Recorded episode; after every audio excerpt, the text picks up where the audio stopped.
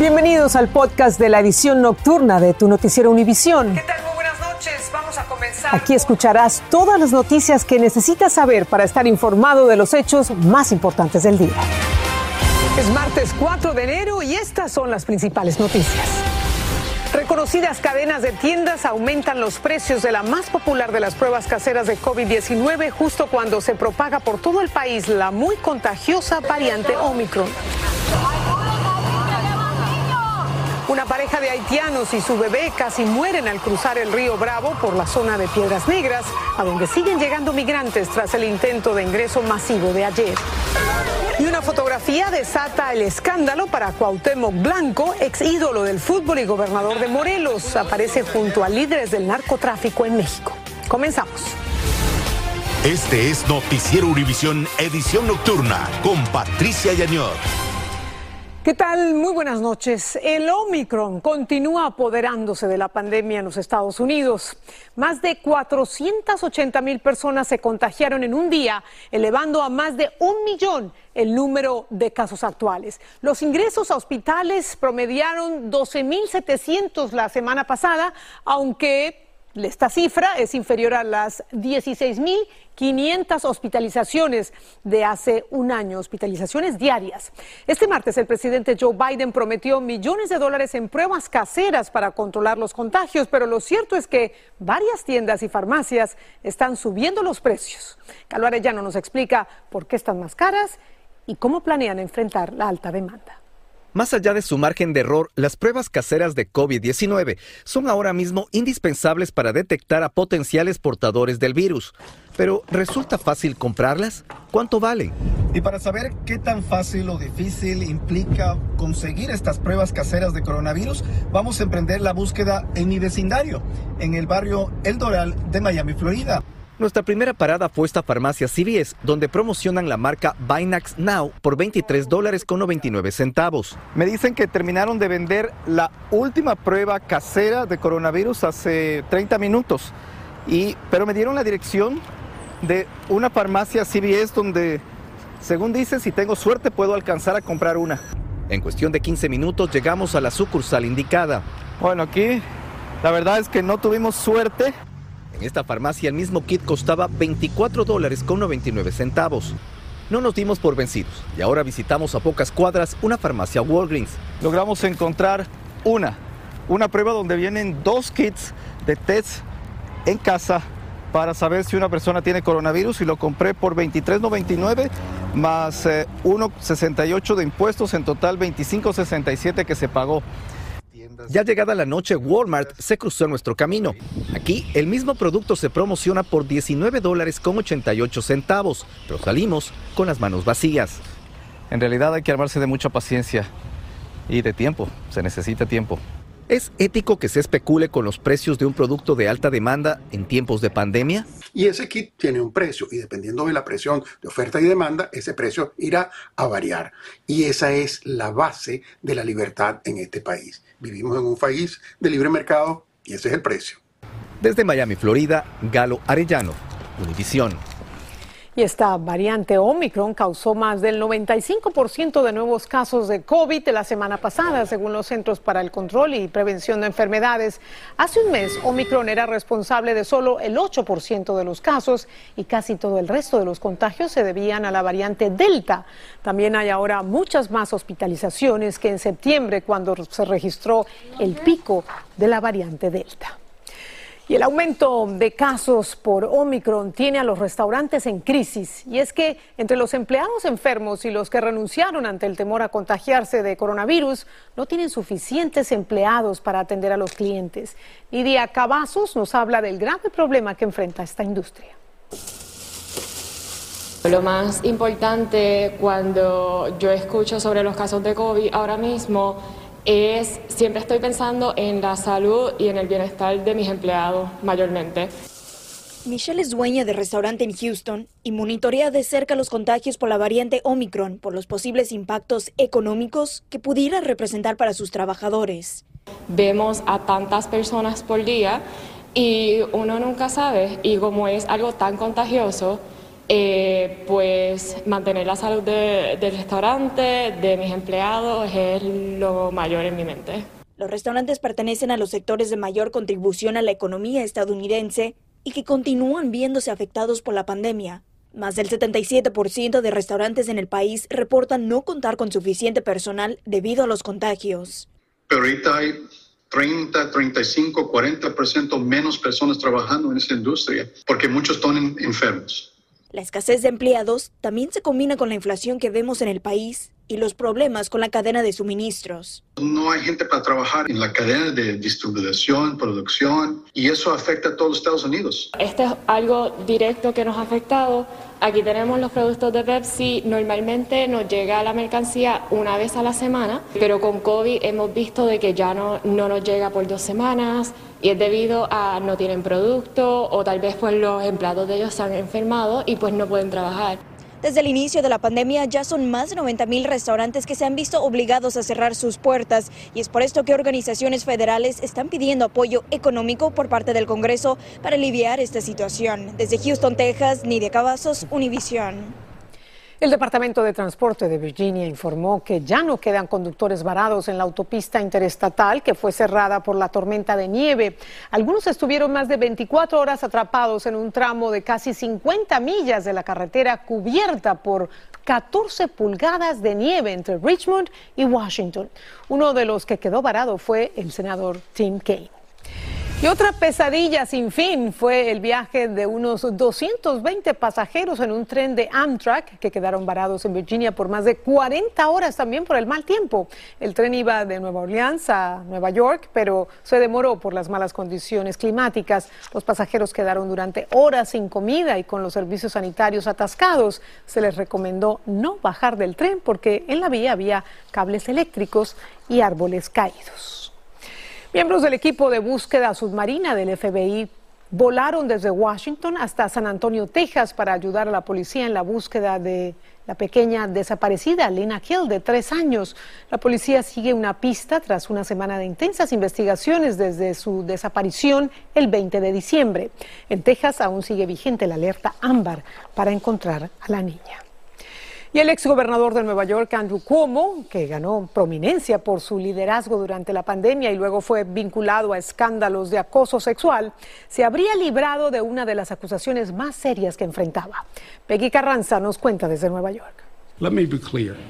El ex gobernador de Nueva York, Andrew Cuomo, podría haberse librado de uno de sus mayores problemas legales. El fiscal de distrito de Albany desestimó la acusación de su ex asistente británico Miso, quien dijo que Cuomo metió la mano en su blusa y le tocó un seno. El fiscal dijo que la acusación es creíble, pero difícil de probar en un tribunal. En los momentos en que los fiscales llegan a, a, decidir a no presentar cargos es porque no tienen un caso fuerte, no pueden probar más allá de una duda Ah, razonable que la persona cometió este delito. Ya son tres los fiscales que han desestimado acusaciones de conducta inapropiada por parte de Cuomo.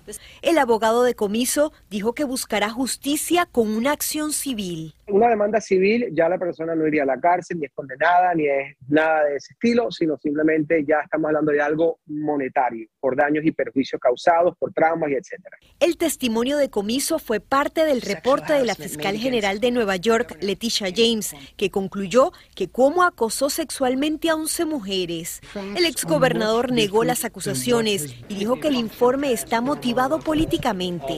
Aún así, renunció a su cargo. El daño yo creo que es tanto que no, él no va a poder, eh, poder restablecer su imagen y, lanzarse de nuevo eh, de una manera productiva eh, en su carrera política. Hay que recordar que el ex gobernador aún enfrenta una investigación federal que busca conocer si encubrió el número de muertes en los hogares para ancianos durante la pandemia. En la ciudad de Nueva York, Peggy Carranza, Univisión. Cuatro millones y medio de estadounidenses renunciaron a sus empleos en noviembre, según datos de la Oficina de Estadísticas Laborales. Se trata de una cifra récord de renuncias. Los analistas creen que se debe a que muchas personas se están jubilando más temprano. El mes pasado, Estados Unidos tuvo su promedio más bajo de desempleo en 52 años. Y hay buenas noticias para varios millones de trabajadores temporales y estudiantes extranjeros en Estados Unidos. La razón tiene que ver con la alerta anunciada por los servicios de migración de este país para, entre otros, hacer mucho más fácil las renovaciones de los permisos temporales. Socorro Cruz tiene los detalles. La Oficina de Servicios de Inmigración y Ciudadanía se está digitalizando y lanza una alerta a más de 1,42 millones de trabajadores extranjeros temporales con visas de no inmigrante y otra cifra similar de personas con visa estudiantil. Un diplomático, eh, la servidumbre de ese diplomático, eh, estudiantes de todo tipo, eh, trabajadores del campo, o trabajadores urbanos, pero también temporales. Uno de ellos es Oscar, quien nos cuenta que llegó de Puebla, México. Es asistente de laboratorio y cada año tiene que renovar su permiso temporal. Tengo que ir a las oficinas a hacer mis huellas cada año. Pero esta noche su mayor preocupación de perder las cartas de inmigración está por desaparecer. Su abogado le está abriendo su perfil digital en la página de los servicios de inmigración y de ciudadanía. El mismo proceso para aquellos que presentan el formulario I-539. Es muy sencillo. Es, es, es como tener un, un PO Box electrónico donde te va a llegar correspondencia. Sin embargo, dice Inmigración es consciente de que no todos tienen acceso a computadoras, por lo que les da la opción de digitalizarse o seguir recibiendo correspondencia por correo. A través de los perfiles personalizados se podrá imprimir el aviso de cita de servicios biométricos, responder a las solicitudes de pruebas adicionales y actualizar información de contacto. Los abogados de inmigración también dicen que otro de los beneficios para quienes se registran digitalmente con el Departamento de Inmigración será que reciban notificaciones cada vez que sus casos tengan actualizaciones y además recibirán también el mensaje oportuno cuando se acerque su fecha de cita. Advierten que quienes no se presenten a las citas, los casos serán considerados como abandonados y se rechazarán futuras peticiones. En Los Ángeles, California, Socorro Cruz, Univisión. Y en Florida, un sistema sanitario sufrió un ataque cibernético que podría haber expuesto los datos individuales de más de un millón de personas. Broward Health asegura que piratas de Internet ingresaron a su red de computadoras en octubre y tuvieron acceso a números de seguro social, historial médico de pacientes y también información sobre sus cuentas bancarias. Pasamos a México. La crisis continúa en Piedras Negras. Cientos de personas deambulan por las calles y otras se arriesgan a cruzar por el río tras el intento de ingreso masivo de migrantes por el puente ayer. Francisco Cobos estuvo en el lugar y allí presenció cómo una pareja de haitianos y su bebé casi mueren arrastrados por la corriente. La pareja de haitianos se aventuró a cruzar el río Bravo con su bebé en brazos. La fuerte corriente no los dejaba avanzar a pesar de que no era muy profundo. En un momento quedaron atorados en medio del río y el frío comenzó a congelarle las piernas. Tras casi media hora, la esposa se le soltó de las manos y la corriente comenzó a arrastrarla.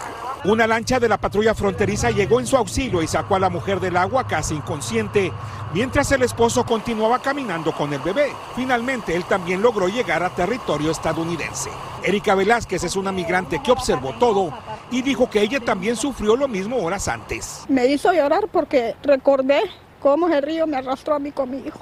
Velázquez dijo que sobrevivió, pero no lo haría otra vez. Estuve luchando contra esa creciente, pero siempre en medio del río yo pidiéndole y clamándole a Dios que fuera Él el que nos ayudara. Este drama se ha repetido una y otra vez en esta zona entre Piedras Negras y Eagle Pass, Texas, tras el intento de cruce por parte de cientos de inmigrantes que obligaron a cerrar el puente internacional el lunes. Luego del conflicto, las autoridades decidieron imponer vigilancia por parte de la Policía Estatal y la Guardia Nacional y acordonaron toda la zona cercana al río Bravo.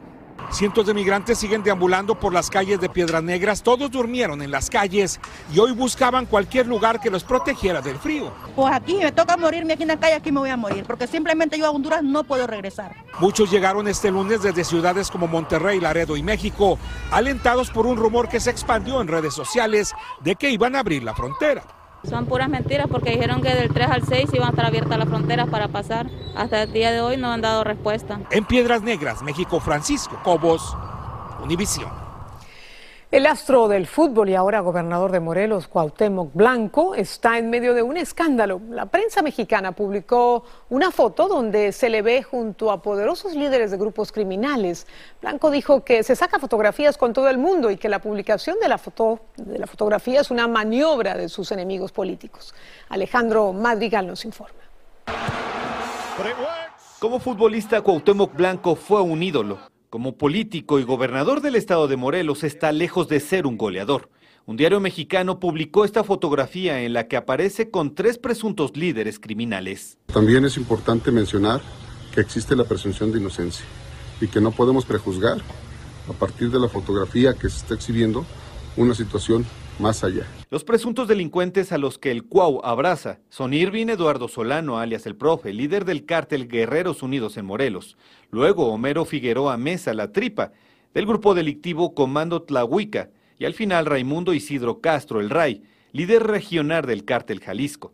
El ex capitán de la selección nacional lo niega. Yo me he tomado muchas fotos con, con mucha gente que al final de cuentas no les voy a preguntar, oye, ¿a qué te dedicas? ¿Quién eres? ¿No? La fotografía que ahora es investigada la habrían obtenido del celular de Esther Yadira Huitrón, alias la patrona, del cártel Guerreros Unidos. Me darán ellos un informe y si amerita darle trámite ante la fiscalía, se hará. El Cuau dice que se trata de un golpeteo político porque ya se detuvieron a dos de estos cabecillas y solo falta Homero Figueroa, alias La Tripa. En el proceso también me sacó una fotografía con el hijo del Chapo. Yo no sabía ni quién era. Pero como soy tan buena gente y me saco fotos con todo mundo, y no le voy a negar la foto a nadie. A la gente no se le olvida que en 2016 y 2020 el Cuau fue acusado por actos de corrupción. Por supuesto, se lo están comiendo. ¿Por qué? Por recibir dinero, muy probablemente. El 10 mexicano se tomó unas vacaciones de 17 días en Brasil y regresó en medio de este escándalo que de comprobarse pondría en riesgo el Estado de Derecho. En la Ciudad de México, Alejandro Madrigal, Univisión. Al regresar de una pausa, Corea del Norte vuelve a desafiar a Occidente al lanzar al mar lo que pudiera ser un misil y extraditan a un sospechoso relacionado con el asesinato del presidente de Haití, quien dice estar dispuesto a revelar quién está detrás del crimen. Estás escuchando el podcast de tu noticiero Univisión. Gracias por escuchar. Corea del Norte volvió a disparar un proyectil no identificado en aguas de la costa oriental de la península coreana, lo que fue considerado por el gobierno japonés como un posible misil balístico. Este lanzamiento supone la continuidad de los realizados por Corea del Norte el pasado año en septiembre, cuando lanzó un misil supersónico, y en octubre hizo una prueba con otro misil desde un submarino. Fue extraditado a Estados Unidos un mercenario colombiano sospechoso clave en el asesinato del presidente de Haití, Jovenel Moïse. Mario Palacios iba a ser deportado de Jamaica a Colombia cuando fue interceptado en Panamá y él mismo pidió su extradición a Miami en coordinación con la Interpol. Esta tarde compareció por primera vez en una corte en Florida y dijo estar dispuesto a colaborar y delatar a los autores intelectuales del crimen. República Dominicana reportó un récord de contagios diarios con 3.700 infecciones en 24 horas, según el Ministerio de Salud. El presidente Luis Abinader confirmó que el país ya vive su quinta ola de la pandemia, pero el mandatario dijo que no ordenará confinamientos porque las muertes por COVID no aumentaron a pesar de la cantidad de casos. El presidente de Brasil, Jair Bolsonaro, que fue ingresado de urgencia ayer a un hospital, no tendrá que someterse a una cirugía, según informó el médico que lo atiende en el hospital de Sao Paulo. La obstrucción intestinal que padecía se disolvió, además su evolución clínica sigue siendo satisfactoria y desde hoy comenzó una dieta líquida. Por el momento se desconoce cuándo será dado de alta. El amor incondicional de un perro hacia su dueño no tiene precio y más cuando se trata de salvarle la vida. Les contamos esta increíble historia al regreso. Estás escuchando el podcast de tu noticiero Univisión. Gracias por escuchar. La ex primera dama Melania Trump subastará este mes un lote de tres artículos que ha llamado a la colección de jefe de Estado. Entre otros se incluyen el sombrero blanco autografiado que lució en una visita oficial a la Casa Blanca del presidente francés y su esposa en 2018, una acuarela de un artista francés y una exclusiva obra de arte digital NFT con movimiento. La oferta inicial será de 250 mil dólares y parte de las ganancias se destinarán a la iniciativa de la ex primera dama Be Best. Y la policía acudió a capturar un perro. Esta es una historia para terminar de película. Este perro que deambulaba en el puente que separa a New Hampshire con Vermont. El pastor alemán no se dejó capturar, se alejó y así guió a los oficiales hasta este vehículo totalmente destruido en un accidente cerca del cual se encontraban dos hombres heridos que fueron trasladados a un hospital. Lo increíble de la historia es que uno de los heridos es el dueño del perro y seguro se lo agradecerá toda la vida. El amor incondicional de los perritos a los amos. Gracias, buenas noches. Así termina el episodio de hoy de Tu Noticiero Univisión. Gracias por escucharnos.